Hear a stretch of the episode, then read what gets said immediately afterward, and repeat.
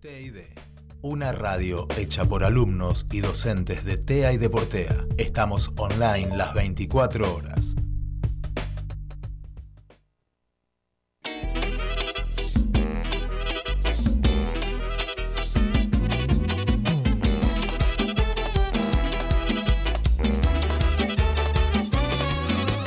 Suban el telón, abran las cortinas, enciendan las turbinas con nitroglicerina. Desorden es tu penicilina, brincando curas los dolores sin aspirina. Vamos a provocar un cortocircuito antes de que en el 2012 caiga un meteorito. A portarnos mal, a cometer delitos, a comernos a caperucita con los tres cerditos. Esto no se trata de rebeldía, esto se trata de ser indisciplinado por un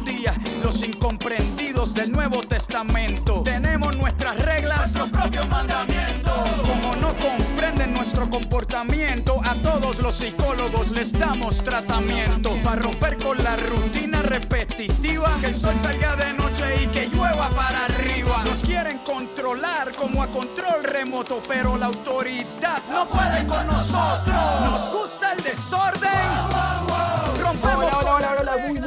Muy, bienvenidos. 1908 en la ciudad de Buenos Aires, 25 grados la temperatura. Bienvenidos, bienvenidas, bienvenidos a Malditos Martes. Este programa que maldice este martes, porque obviamente los martes son los peores días de la semana, porque estás cansado como si fuese un viernes, pero todavía falta como cuatro días para el viernes. Por eso creo que los martes son el peor día de la semana. Mi nombre es Facundo Cés y en este gran programa que tenemos hoy vamos a empezar a presentar rápidamente a todos nuestros columnistas, co-conductores, compañeros.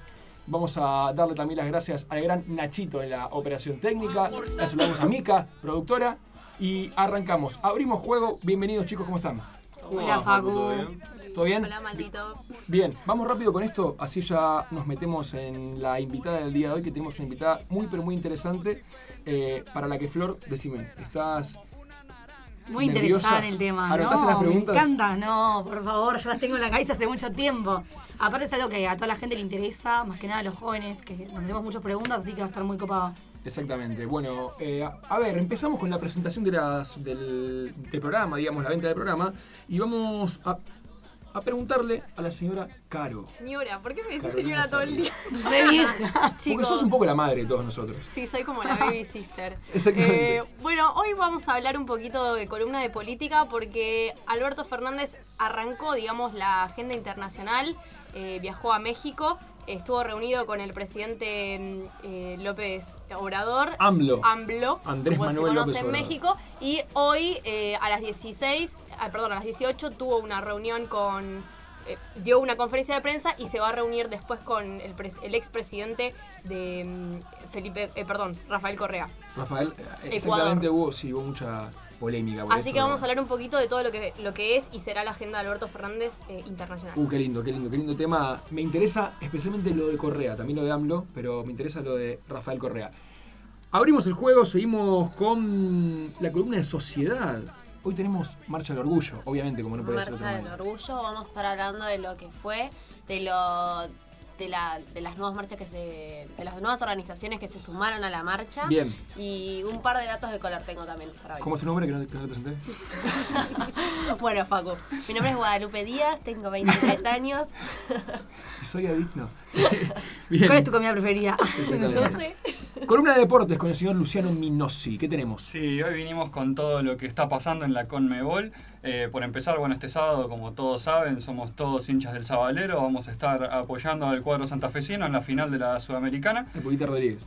Al Pulita Rodríguez, por supuesto, y después de como definió el penal en la semi, Increíble. creo que estamos todos detrás del Pulita. Este, pero bueno, y lo que está pasando hoy, que en este momento están en cuarto intermedio en la sede de Luque de la Conmebol, porque se está decidiendo dónde se va a jugar la final de la Libertadores. Es que- una joda, es una joda. la verdad que es un desastre.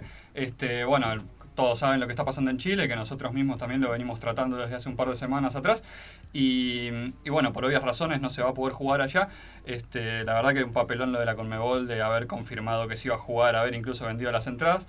Este, pero bueno, en este momento, desde las dos y media que están reunidos, todavía no se pudieron poner de acuerdo, están en cuarto intermedio y vamos a estar esperando las novedades hasta último segundo de qué va a pasar con esta final. Bien, cultura geek. En la voz del señor Tomás Cataño. ¿Cómo va, Facu? ¿Todo bien vos? Todo tranquilo. Hoy, Te quiero activo también a, a vos en la, en la entrevista. ¿eh? justamente, algo que tiene que ver mucho en la entrevista sobre mi columna. Es un tema que mucha gente no, no lo ha identificado, no está enterado, pero hay sexo en los videojuegos y voy a estar un poquito de eso, sobre un gran escándalo de una de las empresas más conocidas. Vas a hablar de sexo en los videojuegos. Así es. Mira, generalmente no nos entendemos en nue- nuestras columnas porque Tomás es muy friki y yo no. Muy cenil te faltó. También, y yo no. Eh, pero esta vez sí nos vamos a entender, me parece. Porque yo creo que entiendo de esto, de esto que está sucediendo. Tenés cara que lo conoces. Exactamente. Bueno, Flor, eh, ¿vamos ya, ya con la entrevista? Vamos, Vamos. presentemos.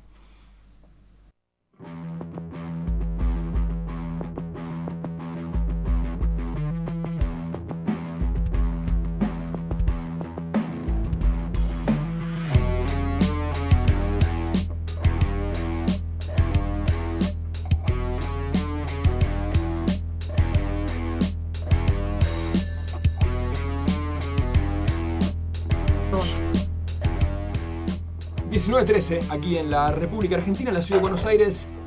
Bueno, voy a presentarla. Su nombre es Marcela Colía, Colía y es sexóloga. Eh, y nos viene muy bien a nosotros como programa y como personas y también a los oyentes. Vamos a pedir también, obviamente, que si tienen alguna consulta a los oyentes o algo así o algo que quieran saber, que nos manden a dónde. A través de nuestras redes maldito, arroba malditos martes en Facebook y en Instagram. Y también nos pueden encontrar Ah, cierto, todos sí. los programas. En Apple Podcast. Apple Podcast, bien. Eh, que está creo que en la descripción de, de nuestro Instagram. Está actualizado, están todos los programas ahí, así que no tiene excusa para no escucharlo. Marcela, ¿cómo estás? ¿Todo bien? Hola, ¿qué tal? Todo bien, por suerte. ¿Llegaste bien? Llegué a región. A la radio, bien. Impecable. Bueno, acá somos jóvenes todos, ¿no? Eh, ¿Llegan jóvenes a las consultas? Sí, de hecho, mi mayor audiencia son jóvenes, cosa que me sorprendió. O sea, si bien convengamos que el target de Instagram está más como orientado a los jóvenes, como que me sorprende como, como personas de 21 o 22 años, como cuánta demanda hay de, de- de psicología especializada en sexualidad. Y gran parte de eso es porque no se sienten cómodos o cómodas para hablar con sus psicólogos que son quizás, tienen 60 años. y- Y tienen otros pensamientos. Claro. cual. Sí, y hay que explicarles todo. ¿Y cuál sería una de las preguntas como más frecuentes que te hacen? Lo más frecuente es anorgasmia femenina o bajo deseo sexual eh, de las mujeres. Y mm, la mayoría de hombres que vienen, que esto sí es curioso, vienen por temas con sus parejas, eh, o sea, la mayoría de hombres heterosexuales, porque homosexuales debo haber tenido uno, uno o dos. ¿Por qué, ¿por qué pensás que, que sucede eso? No lo sé. Se No encuentran en el punto G más fácil. Porque son, porque son más felices. Sí, no sé. Disfrutan las cosas de otra manera. Exactamente. Y, mm, y nada, y vienen las mujeres más por eso y los hombres vienen, qué sé yo, que cortaron con sus parejas o están en eso. Vienen más como los hombres hetero vienen por temas de sus mujeres, sus parejas, y las mujeres más por temas como personales suyos. O sea que por ahí puedes llegar a decir que los hombres eh, tienen más como una consulta por un vínculo afectivo, por una ser. ruptura amorosa. Ujú, Sí, suele ser ese el caso, que me sorprendió cuando... Y muchas mujeres van a consultarte el tema del orgasmo al momento de, de tener relaciones, o sea, no tanto en el sentido de lo previo, sino más que nada en el, en el sentido de la penetración y demás, o no. No, en realidad es así. Hay mujeres que tipo se masturban y no acaban. Ese es como el caso como más extremo, es que gente que nunca tuvo un orgasmo. Después tenés las que cuando, mastur cuando se masturban acaban, entonces eh, cuando tienen sexo quizás no pueden acabar por algún tipo de inhibición. No durante la penetración, porque como digamos que la mayoría de las mujeres no acabamos por penetración única, sino necesitamos estimulación del clítoris sí o sí. Eh, y después, bueno, eso. Hay, hay mujeres que me han preguntado, ¿nunca ve con la penetración y es un problema? Y yo les digo, tipo, beba, chao, porque la mayoría de mujeres no acabamos por penetración. Claro. O O sea, no tenés ningún problema, ya está. No se puede. No es que No, se puede no hacer se algo como para generarlo, no es que no, no, algo que decís, no sé, fomenten esto para que suceda, o sea, No, no, no, si no da, no da. Y en general las que dicen que acaban por la penetración es porque están arriba y como que el clítoris se frota contra el hueso pélvico de los Sí, sí, de sí. las parejas y por eso acaban. Recién, eh, en- en- bueno, recién no, pero cuando confirmamos la entrevista en el grupo estábamos hablando eh, y nada, salió el tema de que se te iba a preguntar por el orgasmo femenino, eh, lo dijeron las chicas, y una de las chicas dijo, no entiendo por qué eh, nos cuesta tanto acabar, qué sé yo. Y otra de las chicas, que fue Lupe, le dijo, le dijo porque eh, los hombres... porque los hombres no saben, le dijo. ¿Cuánto hay de cierto en esto? O si tenés que poner un número en 1 al 10. Claro, ¿cómo sí, Yo sí, lo sí. dije en mi experiencia. No, a ver, en general los primeros novios de las, par- de las minas que vienen no, no, no tenían idea, no.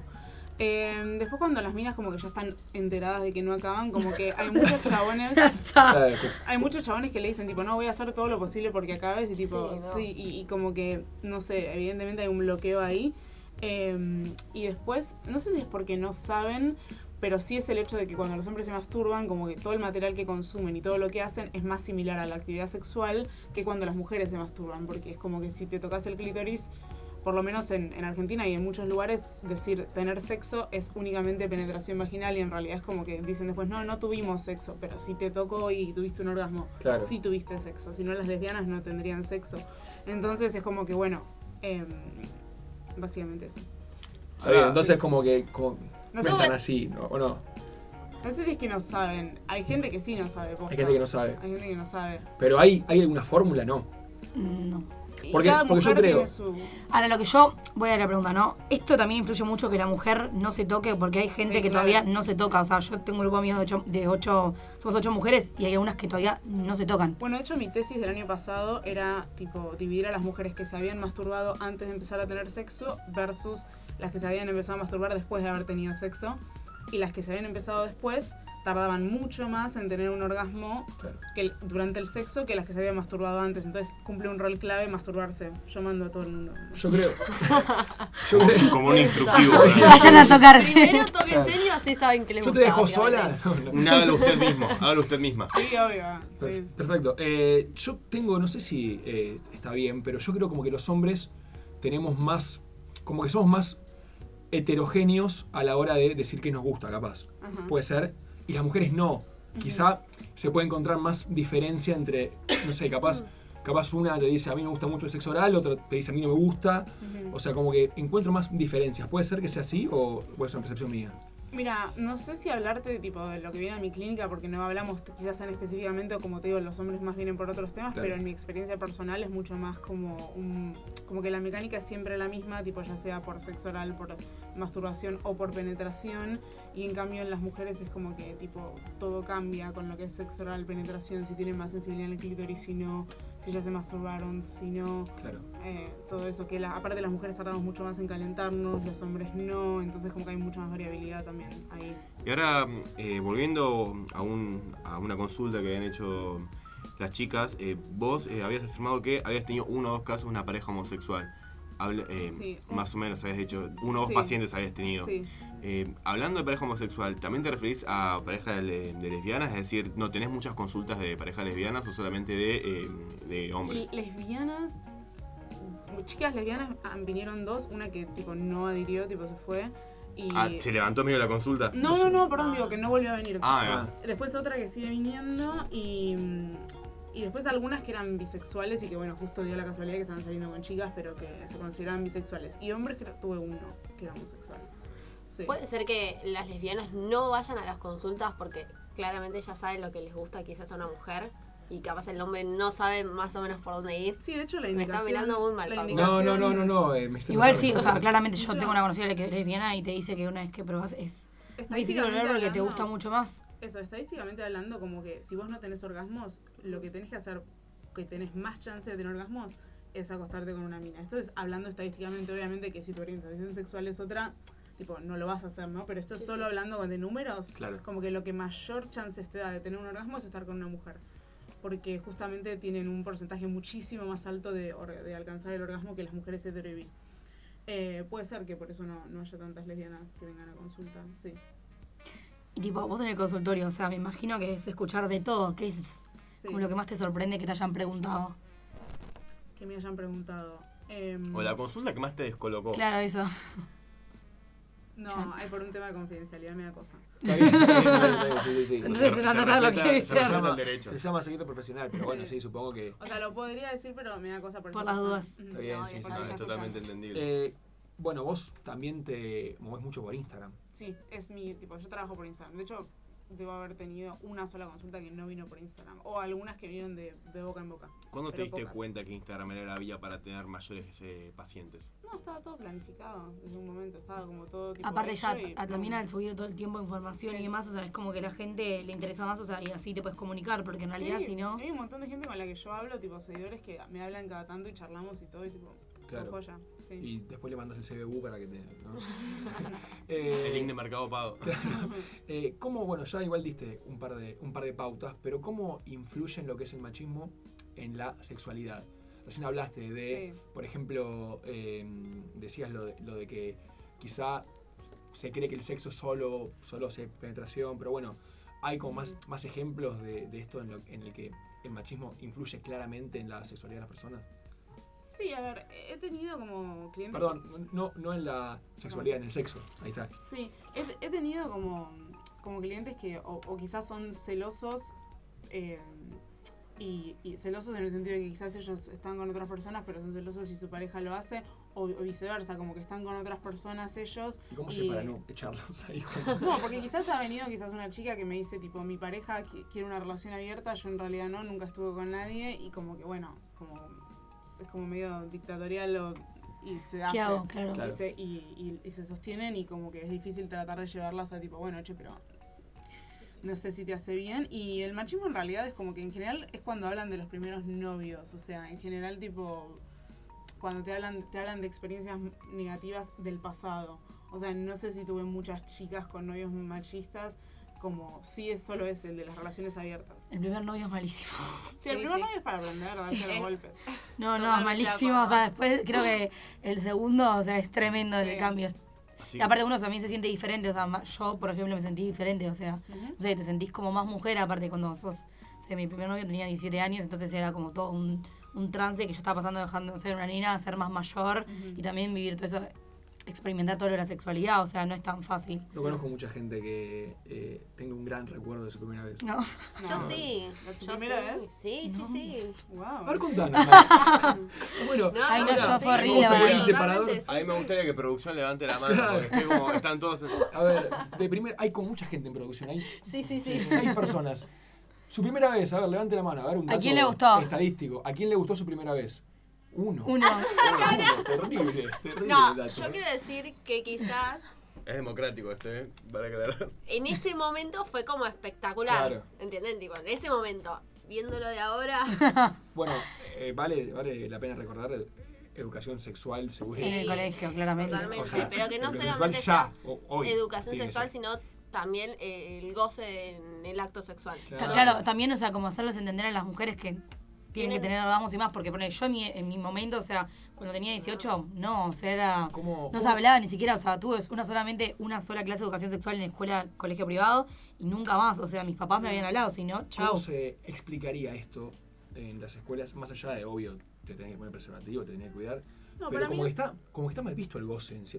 A ver, ya no, quizá. Ujú. Pero digo, Para mí es- educación sexual tendría que estar basada en el placer, porque mismo Claro. usar preservativo es para tipo relajarte y sentir más placer, porque de alguna forma no estás pensando en uy, quizás quedo embarazada o uy, quizás me contagio de un ETS.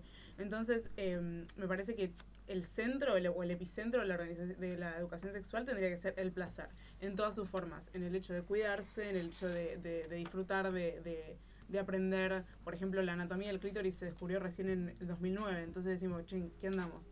Sí, sí. que, que la anatomía del clítoris total en tres dimensiones y toda la parte interna se descubrió recién en 2009. Todos sabíamos cómo era un pene antes de 2009. Entonces es como también tipo darle un poco de bola a, a eso en la educación sexual para ambos sexos, porque también es como que el, el varón que se masturba mucho tiene una mala connotación, entonces tampoco está bueno tipo shamear a un varón porque se masturbe mucho, por ejemplo. gracias. No. Sí. Eh, eh, te quiero hacer una pregunta personal. ¿Vale? Ay, tengo ¿Ya- ya es el miedo. momento?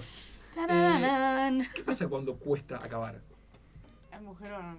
No, personal. Persona, Ah, hombre. Eh, tengo un cliente en esa. Em, ¿Y solo? In Pensé that que, one. pensé que era un poquito más normal, ¿no? Está bien. No, eh, bueno, igual no sé, será, habrá un sesgo. Eh, en realidad es tratar, por ejemplo, de aumentar tu plasticidad orgásmica de forma tal de que vos te acabes de formas diferentes. O sea, si vos tenés como una forma de tocarte, lo más probable es que tipo, o sea un, un éxito o un fracaso, pero si vos lo varías, es como que de alguna forma le estás enseñando a tu cerebro que hay muchas formas de llegar al orgasmo o de excitarte, entonces eso significa que seguramente tengas más chances de acabar durante el sexo porque van a pasar más cosas diferentes. Claro. Entonces es como aumentar la plasticidad orgásmica, lo que sí o sí tenés que hacer.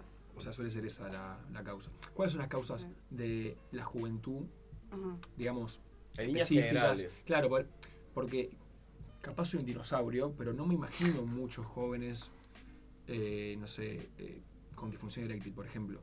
¿Está bien? Sí, no hay tantos jóvenes con disfunción eréctil, pero sí está esta cosa de eyaculación precoz o, o, o que... Sale mucho, ¿no? Eh, Sí, o, o disfunción eréctil quizás las primeras veces. También lo que pasa es que se refuerza solo. Morderte los labios. no, no, no, acá, los chistes ¿Eso, se- fáciles. eso se puede manejar? O sea, ¿se puede Sí, controlar? hay, hay estrategias y también siempre es terapia cognitivo-conductual. O sea, lo que necesitas es, si bien hay estrategias más, entre comillas, mecánicas, necesitas tipo la terapia como para ver también ¿Por qué te pasa? por qué te pasa. O sea, ¿por qué no puedes aguantar? Aflojar un poco, sí. A mí me quedó sonando un poco lo que dijiste sobre mm, que, bueno, decías que la sexualidad es una ciencia que constantemente está redescubriéndose y eh, eh, investigándose cosas nuevas. Bien como mencionaste el caso del clítoris, en el 2009 se había conocido bien eh, de forma correcta. Eh, vos, eh, personalmente, ¿estás adentrada en nuevas eh, investigaciones sobre sexualidad, eh, métodos? ¿Tenés como algún referente, como algún No, doctor? obvio. O sea, todo lo que yo hago está basado en evidencia. Claro. Y aparte estoy, con- estoy conduciendo, sí, estoy conduciendo una investigación en este momento y es lo que más me interesa la investigación también, aparte de la ¿Sobre clínica. qué? Sobre bajo deseo sexual, asertividad sexual, que asertividad sexual es como saber lo que quiero e ir a buscarlo. Y sobre esto que les había comentado antes de haberse masturbado antes del sexo Claro. o no, para ver qué correlaciones hay entre los tres factores.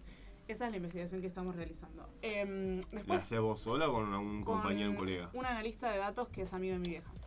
Em, y después respecto a los papers, sí, obviamente estoy al, al día con las técnicas que se utilizan para tipo cualquier tipo de disfunción o cualquier tipo de problema, porque yo siempre hago énfasis en que yo hago terapia basada en evidencia, a diferencia de la, la terapia que más se hace en Argentina, que no se le pone nombre, directamente dicen "Va- vas al psicólogo y en realidad no está yendo a un psicólogo, está yendo a otra cosa.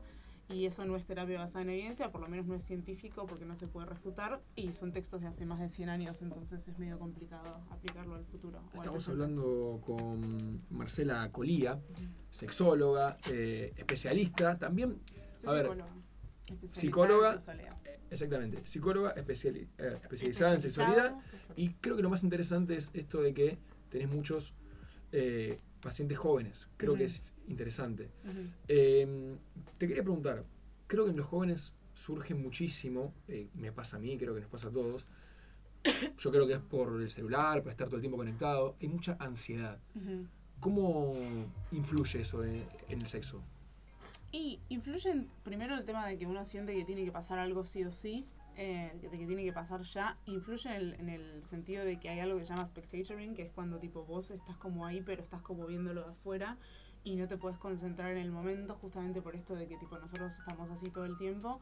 Y para eso también se usan terapias basadas en mindfulness. Entonces es como sí o sí, tipo tratar de meditar y hacer ese ejercicio que es como ir al gimnasio y hacer un músculo, es ejercitar el cerebro para que aprenda como a concentrarse por un periodo más de tiempo, para estar en el, en el, para estar presente en el momento, en el cuerpo, en todo eso. Entonces la mayoría de terapias que tienen que ver con un- algo mecánico sexual también van acompañadas de mindfulness. ¿Y qué opinas sobre el sexo anal? ¿Qué opino? Si querés hacerlo. Pero es, es algo que es muy, o sea, ¿te preguntan o no? Porque no sé si, de que no es muy frecuente en realidad. O sea, hay gente que sí, hay gente que no. O sea, como que la mujer siempre que puede como que lo evita por el hecho del dolor o lo que sea. ¿Decís que es por algo eso? A ver, en realidad es, hay que entender que dentro de la vagina como que lo que más se siente es o al final o al fondo o el borde. Después como cuando te pones un tampón es no hay sensibilidad en las paredes. En cambio el ano tiene tipo terminaciones nerviosas en todo. Entonces es como que es una experiencia diferente porque vas a sentir todo. Y también pasa bueno, las primeras veces que lo haces sentís que estás yendo al baño básicamente. Porque bueno, pasa eso, porque de pronto algo sale y vos decís, ¿qué pasó? Ah. No, eso, no. eso es lo mismo que siento cuando voy al baño. Entonces, eh, en Pero, o sea, realidad- ¿crees que no es que sí, no, no lo hagan? O sea, está bueno. Además diría que no. No, si lo haces bien, o sea, es decir, si tomas los recaudos necesarios, que es tipo comprar lubricante, primero empezar con dedos. Eh, de hecho, en mi Instagram hay como todo un tutorial de cómo empezar a tipo jugar con, con, con el ano. Y, mm, bueno, el ano, sí. Y mm, Y también es eso de, qué sé yo, de la higiene, de que hay gente que le pone nerviosa la higiene. Entonces, tipo, si te pone muy nervioso, bueno, hacete un enema, si no, tipo, limpiate más o menos bien. Eh, pero sí, básicamente es como es cuestión de tomar los recaudos y de también empezar con cosas más pequeñas y no decir, tipo, listo. Yo tengo experiencia. En la producción de- están haciendo ruidos raros. Sí, sí, sí. no, porque, porque no tenés auriculares, pero Nacho está. No, no, no, no, está haciendo ruidos Está tirando raros. Ahora, una pregunta. Sí. ¿Qué opinás sobre los juguetes sexuales? Sí, ¿qué opinas? ¿Sirven? O sea, hacen que, por ejemplo, no sé, tengas una... juego previo, Cumple por lo su menos. función.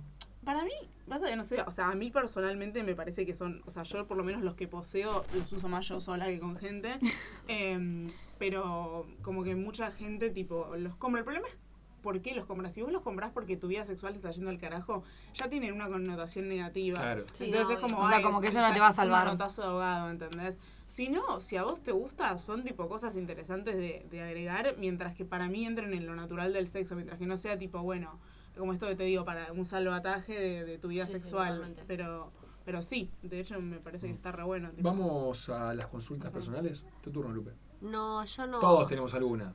Yo ya hice una, voy a hacer otra. ¿Cómo me doy cuenta de que la mujer la está pasando bien realmente? Se o sea, ¿me puedo dar cuenta? No, Se sí, nota se mu- nota para vos que, Sí, ¿Sos sexóloga vos? que lo estás sí, sintiendo. pero- ¿Cómo te das cuenta de si la mujer la está pasando bien? Sí, Y- porque, a ver, lo que, lo que bueno, ya, ya no, pero recordando esto de la, de la, de la primera vez y eso, a mí, a mí me, me ponía re mal que la mujer la pase mal. O sea, me, como que me, me daba cosa. Es, es obvio igual que la, que la pasó re mal también. porque- es obvio. Veces éramos- las mujeres éramos, fingimos. tipo, o sea, muy yo chicos. después de un tiempo empecé a decir, tipo, estoy regalando orgasmos. O sea, no. Claro, estoy bueno, loca. por eso- por Pero, eso o sea, en, en- en principio, o sea, Primero fingía. No sé por qué lo, lo fingía. No, es importante no fingir porque no le estás haciendo un favor a tus, nadie. a tus amigas, porque, digo, a todas las mujeres, porque en definitiva le estás diciendo al chabón, o sea, desde una perspectiva darwiniana, le estás diciendo tu técnica funciona, por lo menos va a pasar más copias de sus genes, entonces está mal, porque si- Claro. No, no, claramente no funciona, es una Es mierda. por ahí, desde por eso. una perspectiva darwiniana siempre lo veo yo. Em, como que si el chabón piensa que es exitoso, va a seguir haciendo lo mismo y como que tipo, le está favoreciendo que Sí, él sí. siga haciendo lo mismo. Entonces es como que en nosotras Anote, está señora, en, en nosotras está el no fingir porque así le hacemos un favor a las otras mujeres. Y eh, cómo te das cuenta de si le está pasando bien el lenguaje corporal, o sea, mirarlo o- y, y también, o sea, si vos lo único que hiciste fue como penetrar menos de dos minutos, preguntarle acabaste de mal gusto. no. Si vos, eh, si vos como te encargás de otras cosas o también entender esto básico, el clítoris es como el órgano que únicamente sirve para dar placer. Quizás algunas mujeres acaban por penetración, pero bueno, prestarle atención a eso. Eh, también hablar, tipo, en el sexo hay que hablar, hay que reírse, hay que parar a tomar agua a veces, qué sé yo. Sí, o sea, hay, hay un montón de cosas que, tipo, hay gente que es muy solemne y que, tipo, Sí, como todo muy- que si te reís durante el sexo, tipo, ay, que, tipo, se sienten intimidados, tipo, yo me cago de risa, tipo.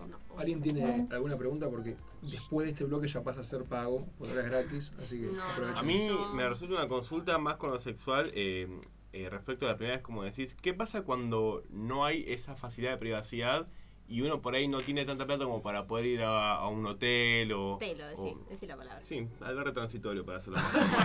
Para ser finos. Qué correcto que sos, gusta mucho, soy bastante he tenido sexo en la terraza de mi edificio, en las escaleras de abajo que van a la bolera. Excelente. Eh, Es medio, Tenés como una lista para completar lugares, así. Tengo lugares donde he tenido sexo graciosos en el estacionamiento del hospital Rivadavia, en No. el auto. Eh, te digo de vuelta, en las escaleras de mi edificio son como infames ya de la cantidad de veces que tuve sexo ahí de pequeña. Eh, es, en- es cuestión de encontrar el vericueto en el edificio donde podés tener sexo, de, de tener las llaves de la terraza tipo en tu llavero, hacer una copia. Eh, más que eso, tipo, realmente, o sea, tipo, si no tenés plata para ir a un telo y los dos viven con los padres y nunca tienen casa sola, hay que ingeniárselas. O, sé. o que laburen, básicamente. Sí, Claramente. O empezar a laburar, sí. Si querés, podés. Che, voy a decir algo que es re fuerte, pero yo nunca fui a un telo. Bueno, eso también Sí, tiene mucho que siempre- ver. o Hay sea, como es re fuerte, perdón, están mis también con- profesores tabú. escuchando, ¿eh? ¿Conductora puede Es un dejar a la montón. conductora? Es muy tabú el telo. Pero, como- o sea, posta, yo nunca mucho fui a un tabú telo. con un Pero no porque, o sea, no sé, no sé, todas las personas con las que estuve tenían casa propia, o se dio, o sea, no sé. Sí, se da o no se da, qué sé yo. Tiene la ¿eh? billetera cargada, porque capaz. Perfecto, dice la productora de afuera. Bueno. Eh, sí, Claro, a mí me da como medio. La verdad es que a mí también me pasa, yo soy medio asquerosita y me da un poco de asco. No, bueno. No me da, no sé, claro, no sé, siento como que. Yo tengo estoy una yendo pregunta ahí. para vos. No sé, no Yo me. tengo una pregunta para vos. ¿Alguna vez tuviste sexo en algún lado que no sea una casa, una cama? eh, Sí, obvio, obvio. Y bueno, y eso en la Bueno, calle pero no, te da, no, no. te da asco. Aparte, algo que te hace No, porque es como que en ese lugar, o sea, todo el mundo va a hacer lo mismo, ¿entendés? ¿Y vos O sea, qué? Sí, bueno, no- no. van a yo jugar al estoy- Monopoly. Tipo, estoy en un auto, estoy en Me una pileta, vergüenza. estoy en una playa, lo que fuera, no está todo el mundo haciendo eso, ¿entendés? Ah, en una pileta, en una terraza también lo hice. Yo una pileta le hice por eso. Dicen, dicen que Yo la hice pileta el- no está bueno. No, porque el No. agua no, el Eso, agua eso. seca. Hace eso, no El te agua resbala. seca. El agua, ¿Cómo el agua seca? Sí, Sí, porque, porque no, no hace que- no, o sea, Vos no haces necesitas agua lubricante. Ah, para ah, penetrar. ah. necesitas Primero que no puedes con- de aceite o, o Claro. lubricante o algo que sea tipo que realmente facilite la lubricación. El agua seca en ese sentido, entonces Bien. no, no se da tanto. Marcela Colía, Sí. psicóloga especializada en sexo. Te damos las gracias, Marce. No, gracias a ustedes por Eh, invitarme. No, El día que tengamos un programa diario vas a tener una columna. seguro. Capaz veas, Sí. un, capaz veas un nombre distinto y aparezcamos uno de nosotros, seguro. Sí, sí. Eh, ojalá Yo- algún yo te día. seguía, Ojalá, siempre por- soñé con tener un, un- un programa con una columna de sexología. Ay, mi amor, Que yo también igual, está, amo. Está recontra hecho igual, ¿eh? no, no es nada nuevo. No descubrimos la pólvora. Soy Andy Curazao con su papá. Pero, Ay, eh, así. Bueno, muchas gracias. No, gracias, Gracias. Gracias gracias. Siendo 19.37, ¿sí? Vamos a escuchar una canción. No sé, estoy medio perdido. No, bueno, vamos. Vamos a escuchar canción, está bien, está bien. Eh, vamos a escuchar a Residente. Somos tan básicos. Residentes con sexo. Pa' que la meneen. Dile, dilo. Se maquilla porque quiere sexo. Se peina porque quiere sexo. Se compra ropa porque quiere sexo. Se perfuma porque quiere sexo. Te pidió el teléfono porque quiere sexo. Se atrevió a hablarle porque quiere sexo. Se ponen nerviosos porque quiere sexo. Se conocieron porque querían sexo. Te regaló chocolates y flores. Una pecera llena de peces de colores. Y trajo a los mejores mariachis de la plaza frente a tu casa. Porque quiere sexo. Le escribió un poema porque quiere sexo. Fueron al cine porque quieren sexo. Te sacó a bailar porque quiere sexo. Nadie lo dice, pero todos quieren sexo. Blam blam,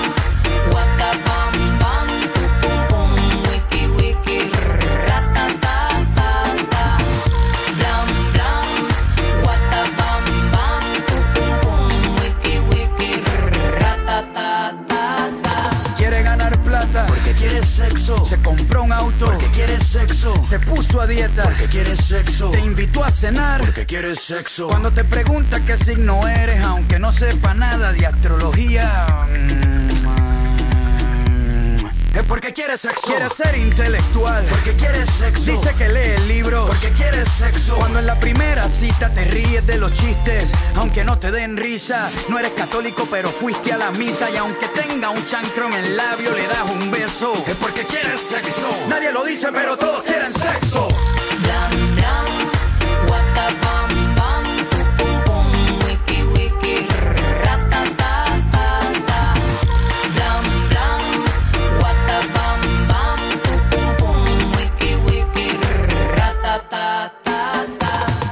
Sexo, no es juego. Desde que los monos descubrieron el fuego, no necesitábamos cama.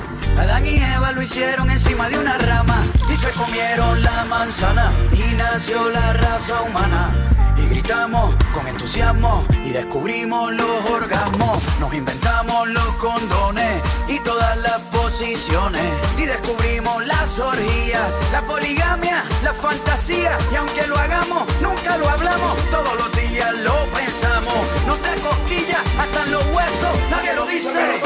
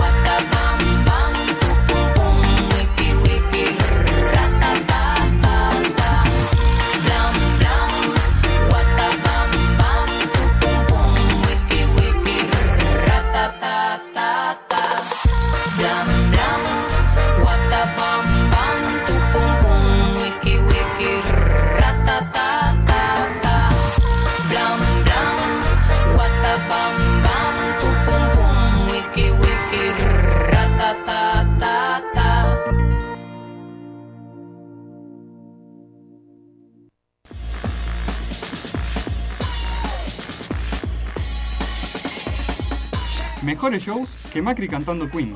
Ficción igual o mejor que el dólar a 15. cómics y videojuegos con vidas infinitas. Cultura Geek en Malditos Martes.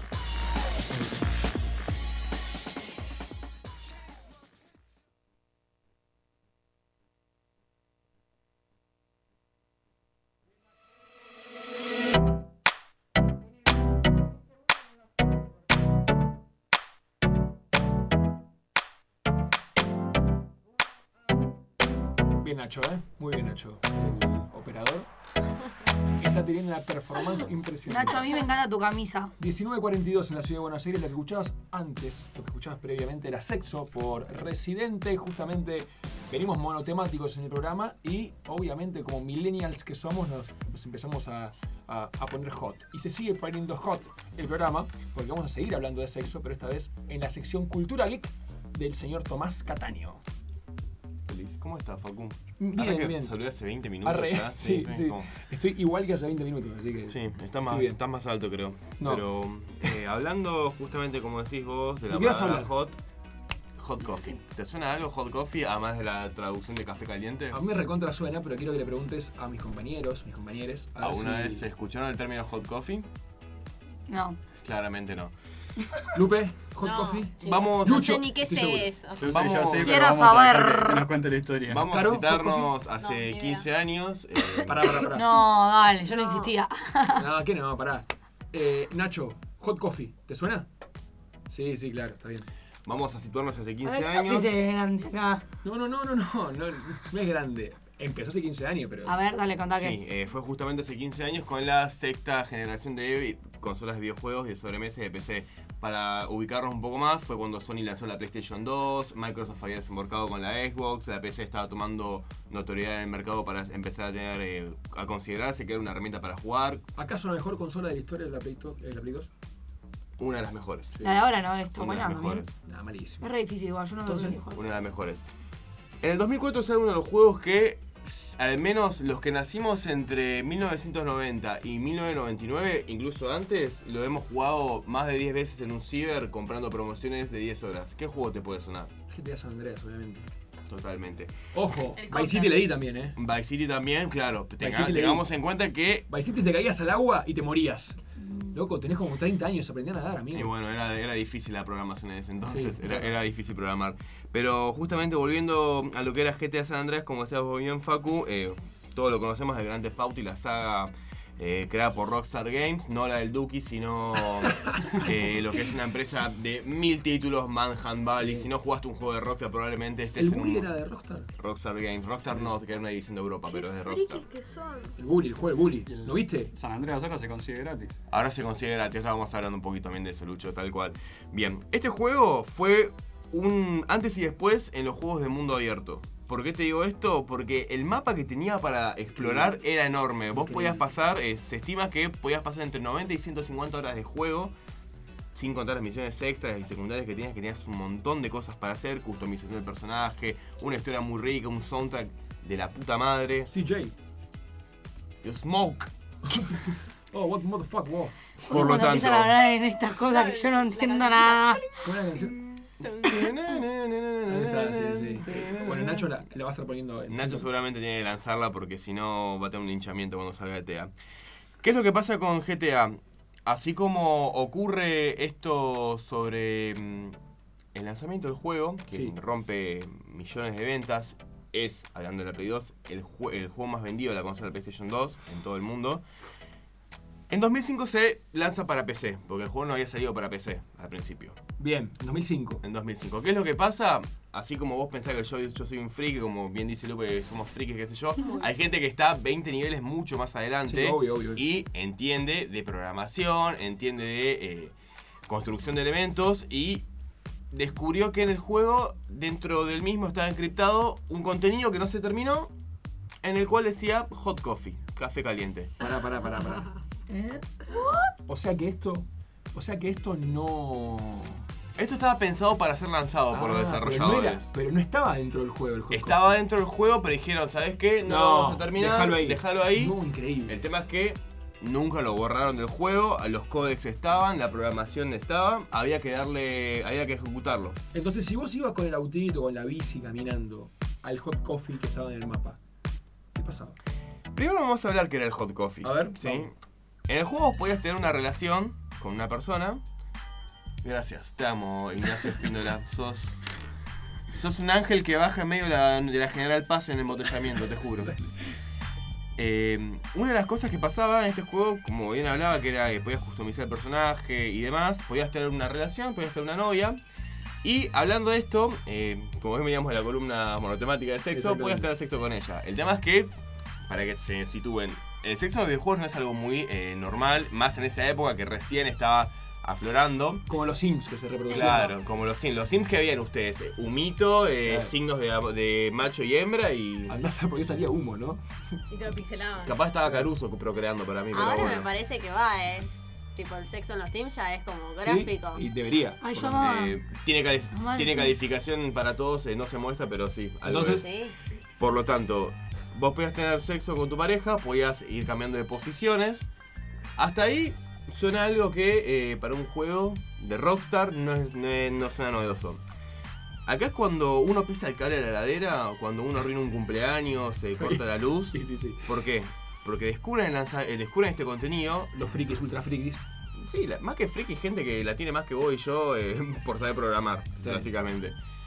Descubren este contenido, lo portean, lo sacan libre, con para descarga gratis, no solo genera eh, pérdida para Rockstar, sino que eh, en Europa y en América existe un instituto llamado ESRB, que es el instituto encargado de calificar los juegos. Cuando ustedes, cuando ustedes compran un juego, van a ver que tiene una calificación de más 10 para todos, adolescentes, Claro. más 18. Y este estaba como. Este estaba para más 18, que es la última calificación que puede tener un juego en el cual puede comprarlo cualquiera. Es decir, acá no estamos acostumbrados a eso, pero en, en Estados Unidos, en las grandes ciudades del mundo, si vos sos menor y vas a comprar un juego para más 18, no te lo venden. Bien. Entonces, explota esto, sale a la luz, Rockstar tiene mil quejas, cartas, denuncias, y el juego tiene que cambiar la calificación a solo para adultos, adults only.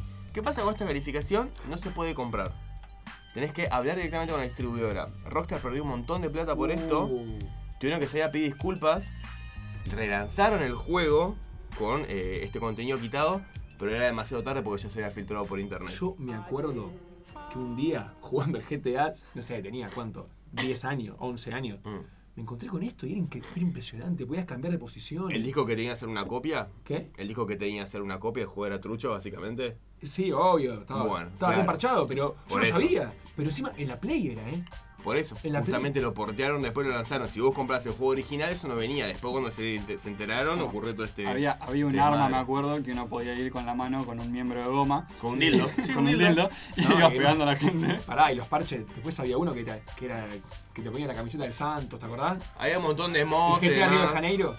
Eso, eso que era un parche. Hubo un montón de mods y modificaciones que se aplicaron. eh, acá hubo hasta un GTA en la 1114, me acuerdo que llegó a ver. No. Estaba, de fondo está el gasómetro, no te jodo, en serio.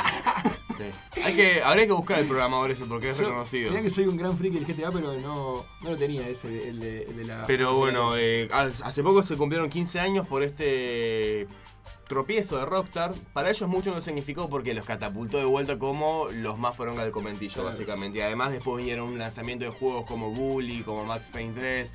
eh, GTA 4 más- GTA tarde. 4 en el 2008, claro, un poquito más. GTA 5. Y hoy en día es una empresa que el último juego que ha lanzado fue Red Redemption 2. Y bien como decía Lucho al comienzo de la columna, descargando el launcher, que es un launcher, el lanzador del programa. Hoy en día los juegos en computador vos tenés que bajar un programita para poder ejecutarlos, depende de la plataforma. Descargando el, el programa de Rockstar, tenés el GTA gratis. Fue el El mejor San GTA, el San Andreas.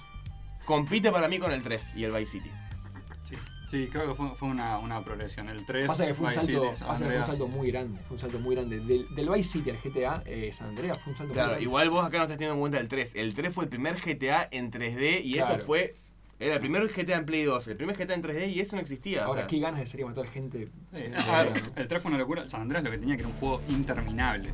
O sea, una historia, podíamos estar horas, horas jugando. A mí lo que, me- o sea, no sé ustedes, pero yo me, me acuerdo que mis compañeros han sido sancionados por jugar al GTA clases escondidas. El counter. Mi vieja no me dejaba. En, pará, ¿en qué año era esto más o menos, Flo? ¿Qué tenían? Un, ¿Tenían la PC de escritorio debajo del banco para jugarlo? O sea. Teníamos, perdón, ¿no? La palabra. Estábamos en informática y jugaban. Ah, va, no, pues. Pero pará, igual tenés que ser Tipo, alto, alto, teníamos, alto para teníamos clase de. Excel y estaban todos jugando a GTA. O sea, Yo no me puedo hacer inocente porque yo instalé el Bomberman eh. y hice torneo Bomberman panamericano intercolegial de Bomberman un día. Una cosa es el Bomberman, otra cosa Uh, es ese es buenísimo. no sé, nunca lo jugué. Todos teníamos el Bomberman. A mí me gustaba el. voy a hacer un pedido. ¿Podemos estar hablando del GTA hasta que termine el programa? No, bueno. Bueno, lo lamento. 19.51, Tommy, gracias. No, por favor, ustedes. 19.51, como decíamos, 23 grados, che, hace calor, ¿eh? Hace calor, empieza a venir el, el calor, o capaz es porque estamos hablando de sexo hace como 40 minutos. Eh, vamos a hablar ahora sobre un poquito eh, sobre política, sobre sociedad, sobre orgullo gay. Ya lo veremos.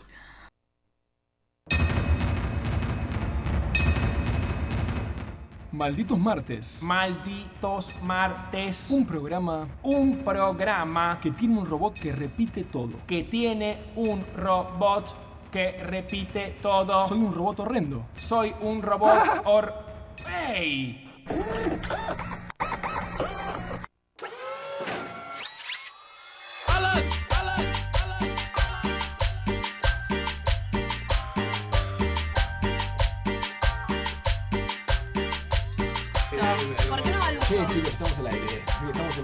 Martes.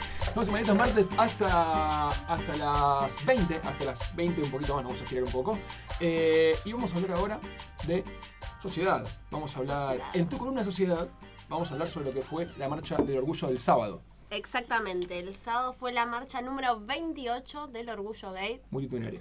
Sí, sí. Hoy igual vine con ciertos datos así como de colores. Curiosidades, me gusta. Curiosidades. Me gusta porque ya pasó, ya pasaron dos días. Mucha gente fue. Había muchas caras pintadas, muchas. Yo no fui, pero creo que famosos. fue el primer año en el que me sentí para ir.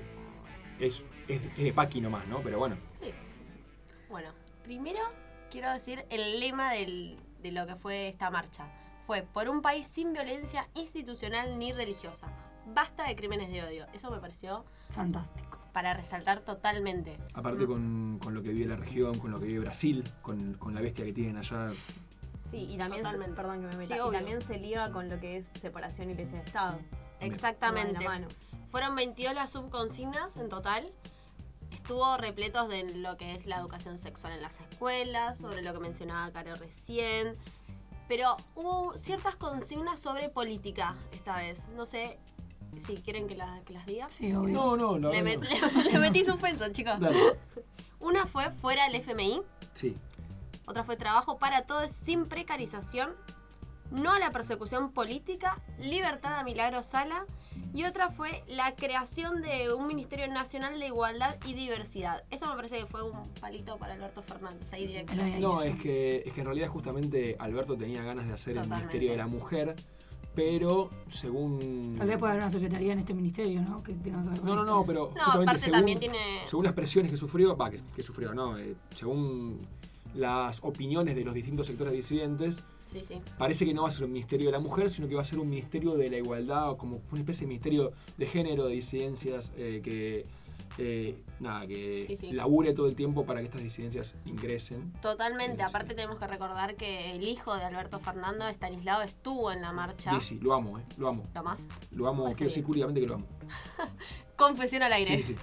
Y él tuiteó, Alberto Fernández tuiteó, vamos a construir una Argentina con más derechos en las que reinen el amor y la igualdad. Vamos a construir una Argentina para todos, todas y todes. Esto me pareció perfecto de- del nuevo presidente, Sí. del presidente electo. Bancamos, bancamos obviamente que el presidente diga todes, bancamos que el, que Todas. presidente... Todos, todas y todes. Bueno, por eso, eh, nada, que la política se ayorne a esto, eh, lo, lo vamos a bancar, me parece que siempre, creo que vamos a estar todos de acuerdo. Totalmente. Y así como estamos mencionando al presidente electo, tenemos que mencionar lo que pasó con el escenario, que esto más que nada para, para Mauri. ¿Qué pasó? El escenario siempre se monta en Plaza de Mayo. Sí, pero no pudieron, porque Ah. según los organizadores, todo lo que fue el trámite, el gobierno nacional demoró en los plazos y no, no, había, no había habilitado el escenario en Plaza de Congreso. Increíble. 28 marchas fueron. Y esta Increíble. no. o sea que la marcha número 28 No fue. No fue. La más multitudinaria, encima hay que decir. Sí, sin duda. Sin duda fue la más multitudinaria. Fueron en que menos personas fueron quizás todas disfrazadas. Recordemos que antes iban siempre con las caras pintadas, con máscaras. Nunca se mostraban, quizás ahí porque está la tele o, demás cosas, no les daba vergüenza. Y también recordemos que en la primera marcha que se hizo en Argentina, pasaron, bueno, 25 años después de que se, se estableciera la primera organización de diversidad sexual, solamente fueron 300 personas y todas, absolutamente todas, con máscaras. Con máscaras, claro. Con máscaras sí o sí. Y el otro dato curioso que tengo para mencionar A ver. fue que este año se sumaron a, a la marcha marcas. ¿No fue Sprite? Ah, sí, sí lo vi. ¿Como sponsor o como No, no, acompañamiento? no. Como Se sumaron como, como a la consigna. Sí, sí, sí. Sprite fue una. Absolute Estamos fue tirando otra. chivo a lo loco. Sí, sí, Sí, sí. sí. Sí, sí. Bueno, chicos, bueno. acá se puede tirar, chicos. ¿Se puede, Produ? Gratis. ¿Lo pagas vos, Igual es Produ? gratis porque, No, dice. en definitiva, si se sumaron bien, Claro, o sea, se lo sí, es, merecen. claro. O sea, está bien. Uber Dice- también, acá dice. Fan de Uber. pero Uber es Igual- ilegal, Micaela, igual esto Es ilegal Uber acá.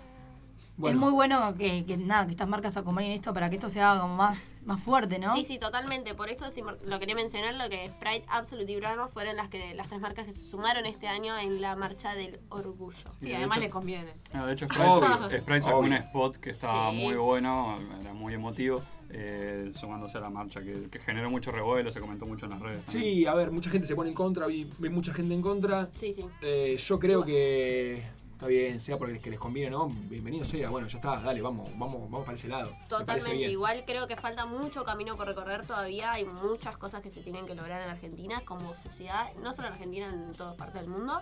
Pero bueno, también tenemos que mencionar que lo que es el matrimonio igualitario, la implementación de la ley de identidad de género y derogación de códigos contravencionales, no sabes lo que me costó decir esa palabra, Perfecto.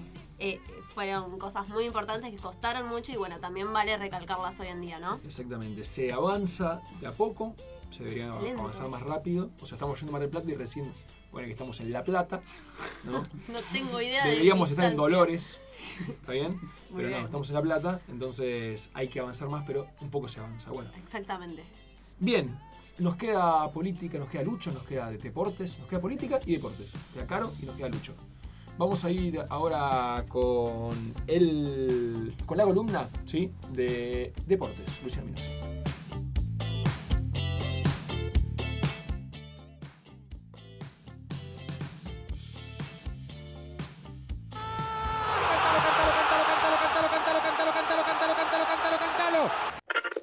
¡Boca la concha de tu madre! 2 a 0. 5, 4, 3, 2, 1. ¡Gol, gol, gol, gol, gol, gol, gol, gol, gol, gol, Deportes en Malditos Martes.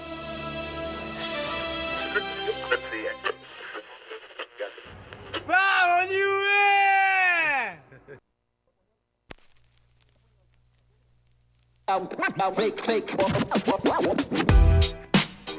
Bien, regresamos. En este momento está sucediendo. Estamos en, en la noticia. In the, in the new. Sí, estábamos esperando que, que se conozca dónde se va a jugar la final de la Libertadores. A ver, y- un segundo. Vamos a escuchar un, un segundo.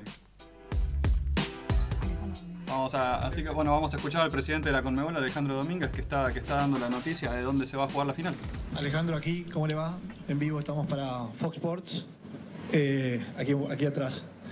Eh, quiero preguntarle por si hubo consenso, si pudieron llegar a un acuerdo rápidamente para elegir la, la sede. Consenso hubo, rápido no fue. Eh, venimos trabajando sobre una ciudad hace más de un año y ahora tuvimos que encontrar la opción más viable. Entendemos que ambos clubes, ambos presidentes están haciendo un esfuerzo enorme. Bueno, está, Está como, hablando- estaba, sí, como estaba diciendo el presidente de la Conmebol, Alejandro Domínguez, este, se llegó al consenso, costó un montón, pero finalmente la, la final se va a jugar el 23, como estaba previsto, 23 de noviembre en Lima, En en, el. Estadio Monumental Universitario. Este, Mamá, por Dios. sí. la selección ahí, tengo entendido. Ahí juega muchas veces la selección peruana, hace local en, en ese estadio. Y bueno, costó, costó, se reunieron a las dos y media, recordemos, estuvieron desde las dos y media hasta las 7 cuando estábamos empezando nosotros más o menos con el programa.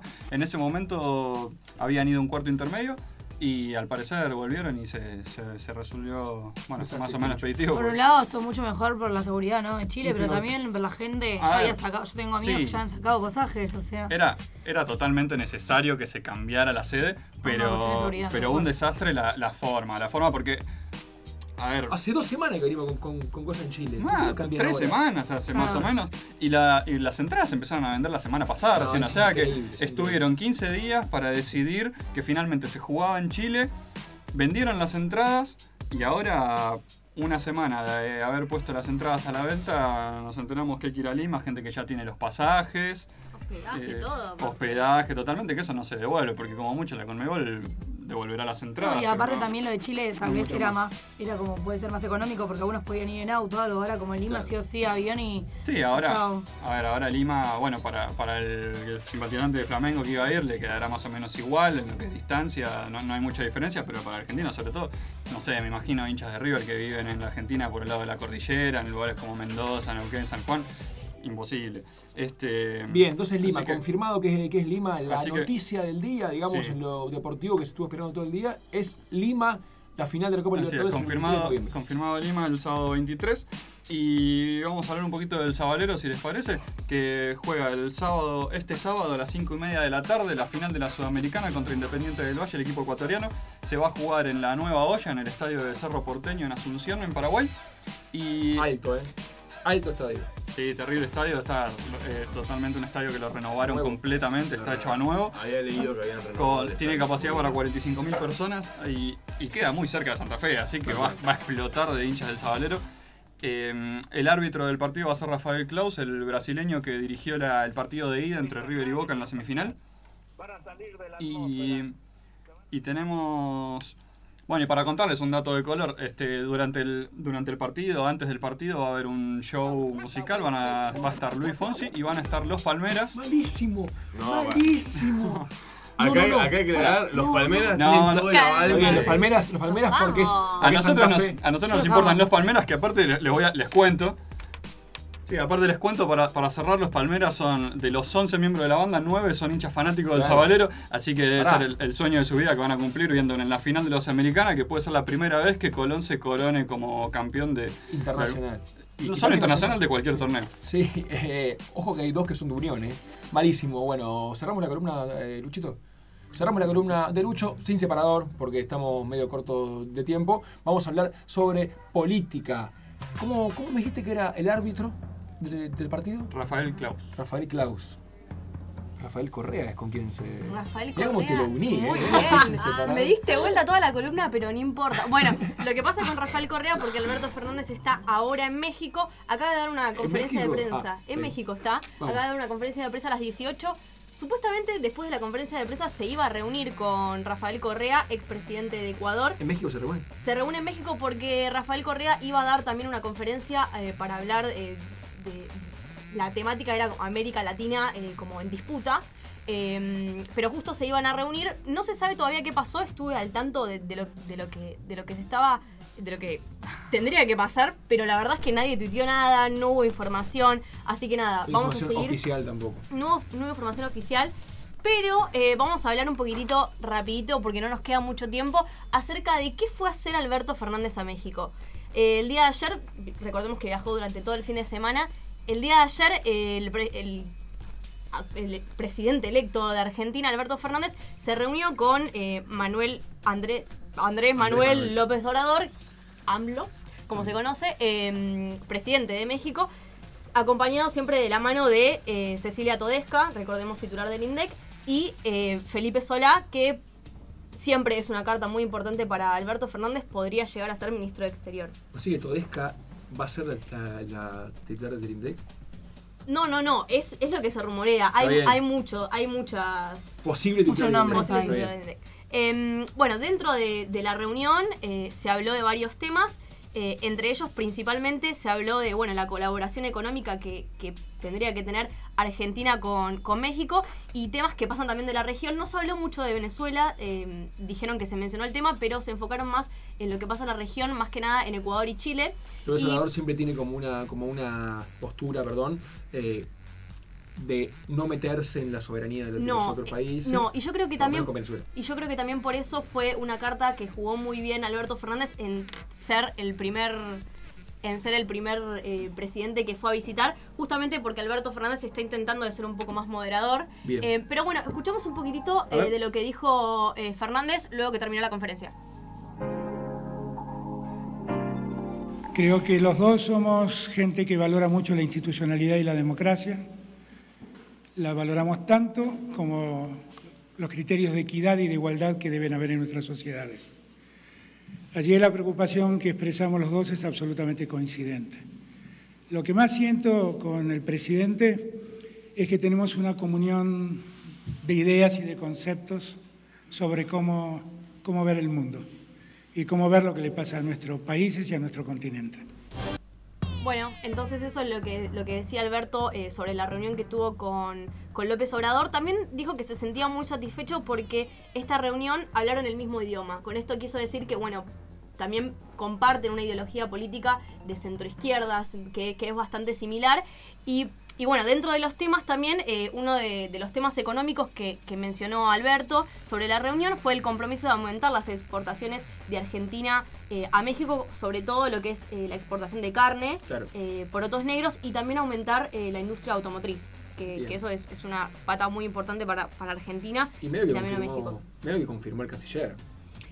Sí. O sea, el viaje hecho, sí, sí, hecho sí. con Felipe Solá. Sí, sí, sí. En realidad todavía se- había disputas en, en hacerlo, eh, a ver si era iba a ser ministro de, ex- de Exteriores, ministro de Interior, pero yo creo que sí, que, que van más a jugar la, la carta de, canci- de canciller. Por otro lado también, eh, lo que mencionó Alberto fue que a partir del 10 de diciembre la Argentina va a dar un giro en, en lo que es política internacional y va a empezar a abrazar a organismos regionales que bueno, fueron impulsados por la izquierda latinoamericana, como por ejemplo uno de esos, el Grupo de Puebla. Exactamente. Que recordemos que el Grupo de Puebla eh, es un grupo de, de- de 13 países que no son eh, los, los, digamos, los, los presidentes, no tienen por qué ser los presidentes. eh, que bueno, es, es- surgió como manera de contraatacar lo que, lo que es el Grupo de Lima. Lo contrario de Lima. Exactamente, que, que fue alineado por los, los presidentes de, De de ultraderecha, sí, centro derecha. Bueno, y mm, la reunión ahora, el, el viernes 8 de noviembre, va a haber una reunión acá en Buenos Aires sobre este tema del Grupo de Puebla eh, para tratar el, el- el lema de el cambio es el progresismo. Eh, y otra cosa que quería agregar muy pequeña es que eh, hoy por fin se, se, mm, divulgó, digamos, la carta de Manuel Macron, que le llegó como felicitaciones a Alberto Fernández por el triunfo. Y en la carta, que en realidad la, había mandado el 30 de octubre, en la, la carta que, mm, que se descubrió hoy, Decirle a Bolsonaro que. Básicamente, ¿eh? te digo que hubo, hubo, hubo un par de palos, porque recordemos que también hay como una alineación política ahí medio, viste, tensa. Bolsonaro, Bolsonaro Macron está todo mal. Está todo mal, Sí. está todo mal. Bueno, yo creo que también por eso quiere reunirse con Alberto Fernández. Y en- dentro de la carta mencionó el tema de la problemática del, de- del cambio de clima. Y claro. Que recordemos que Macron fue muy duro con todo lo que fue las políticas que, que llevó a cabo Bolsonaro con el tema Amazonas. Y bueno, al final de la carta le dijo, me complacería recibirlo cuando su agenda lo permita, le ruego que acepte. Así que veremos qué eh, pasará con Alberto Fernández si irá a Francia a visitar a Macron. Le ruego que acepte. Un poco fuerte, ¿no? Un bueno. poco fuerte. Hasta aquí llegó Malditos Martes. Eh, gracias a todos, a todos.